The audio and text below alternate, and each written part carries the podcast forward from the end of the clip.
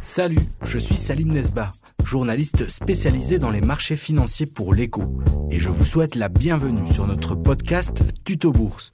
En 10 épisodes courts, ce podcast vous aide à investir intelligemment.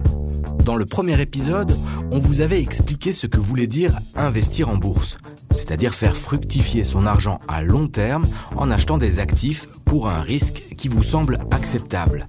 À présent, nous allons voir dans quoi vous pouvez investir. Les actions, quand on parle de bourse, sont le premier produit auquel on pense, mais il en existe beaucoup d'autres. Je vous propose de faire un petit tour de tout ce qu'on peut acheter en bourse, les actions donc, mais aussi les obligations, les fonds et les trackers. Les actions. Lorsque vous achetez l'action d'une société cotée en bourse, vous devenez, du moins pour une petite partie, copropriétaire de cette société. Vous êtes ce qu'on appelle un actionnaire. Ce qui est bien quand on est actionnaire, et si l'entreprise que vous avez choisie se porte bien, c'est que vous avez droit à une part des bénéfices. C'est ce qu'on appelle les dividendes.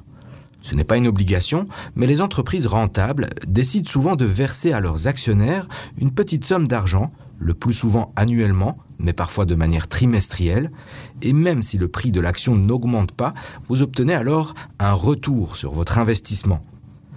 Mais le prix de votre action peut aussi augmenter. Et si ce prix augmente, vous pouvez vendre l'action et réaliser ce qu'on appelle une plus-value. Vous obtenez donc plus d'argent que ce que vous en avez investi et réalisez ainsi un bénéfice.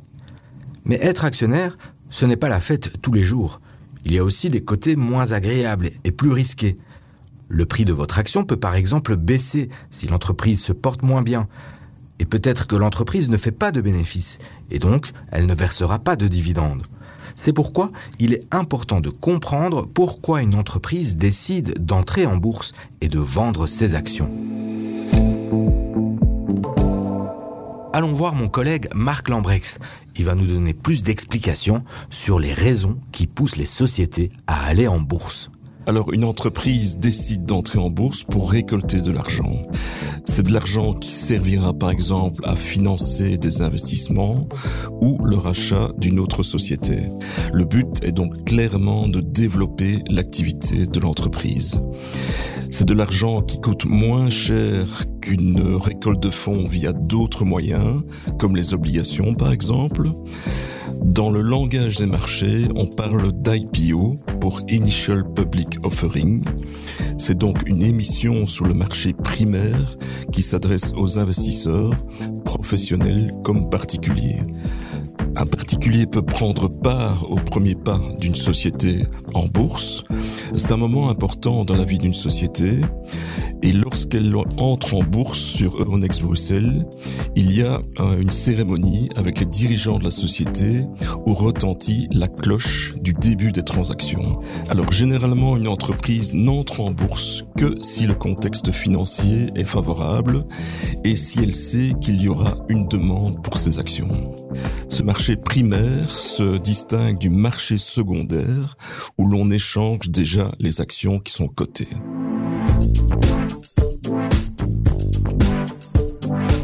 Les obligations. Les obligations peuvent être comparées à un prêt que vous contractez auprès de la banque, par exemple pour acheter une maison. Sauf que dans ce cas-ci, la banque, c'est vous.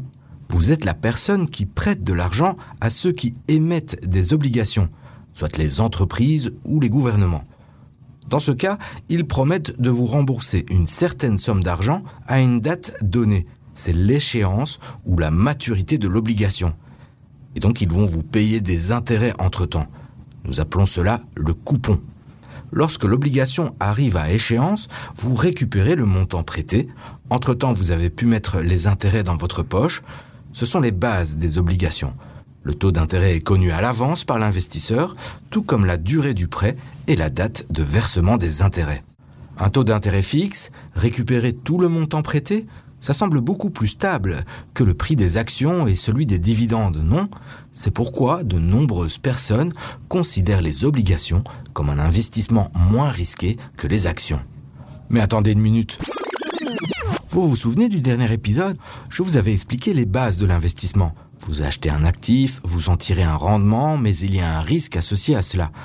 Je vais maintenant ajouter un autre point plus le risque est faible, plus le rendement est bas.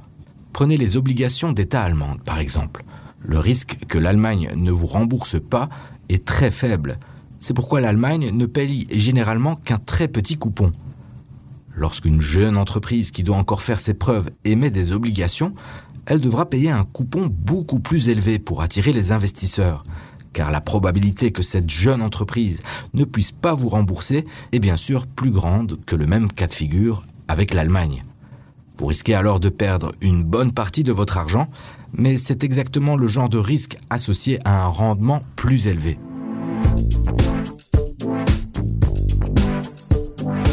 Les fonds et les trackers.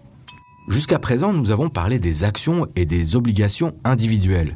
Ce sont des produits que vous pouvez choisir et acheter tout seul. On vous expliquera en détail comment le faire dans l'épisode 5.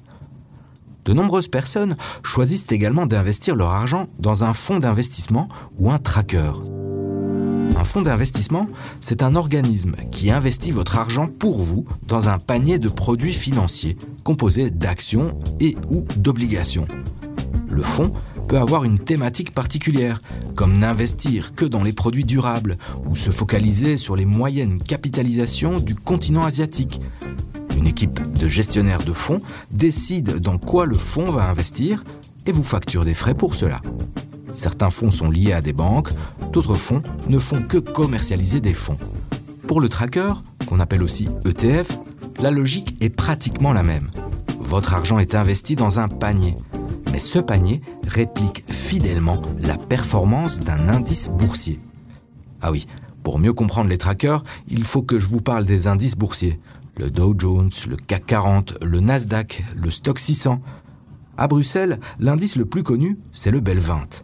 Il regroupe les 20 plus grandes sociétés belges cotées en bourse. On y trouve la banque KBC, le numéro 1 mondial de la bière AB InBev ou encore les supermarchés Colruyt. Les entreprises ne restent pas à vie dans un indice. Elles entrent et elles sortent en fonction d'un certain nombre de critères. Et une même entreprise peut aussi se trouver dans plusieurs indices boursiers différents. En fait, il existe des milliers d'indices. Tous ont un périmètre d'action particulier. Il existe des indices qui suivent la quasi-totalité des actions dans le monde entier ou dans une zone géographique. Il y a aussi des indices qui se concentrent sur les entreprises actives dans un certain secteur, comme les assurances ou les matières premières. Maintenant, revenons à notre tracker. Comme il réplique la performance d'un indice boursier, la valeur de votre tracker augmente ou diminue au même rythme que l'indice en question. En comparaison au fond, le nombre de personnes impliquées dans la mise en vente d'un tracker est très petit. Les trackers sont ainsi beaucoup moins chers que les fonds d'investissement. Vous en saurez plus à ce sujet dans notre épisode consacré au coût. Vous connaissez maintenant la différence entre une action et une obligation. Vous savez même ce que sont un dividende ou un coupon. Vous savez aussi pourquoi un fonds d'investissement est généralement plus cher qu'un tracker. En fait, vous en savez déjà beaucoup. Je pense même que vous êtes prêt pour l'étape suivante. Dans le prochain podcast Tuto Bourse de l'écho, nous laissons la théorie de côté pour passer à la pratique avec la question suivante. De quoi ai-je besoin pour commencer à investir? Les 10 épisodes de cette série Tuto Bourse sont là pour enrichir vos connaissances boursières et survoler les bases pour investir intelligemment. Nous espérons que cet épisode vous a plu N'hésitez pas à écouter les autres tutos bourse réalisés par l'écho. Et si l'investissement vous intéresse, allez jeter une oreille à Tracker, notre podcast qui donne chaque semaine la parole aux nouveaux investisseurs. À bientôt!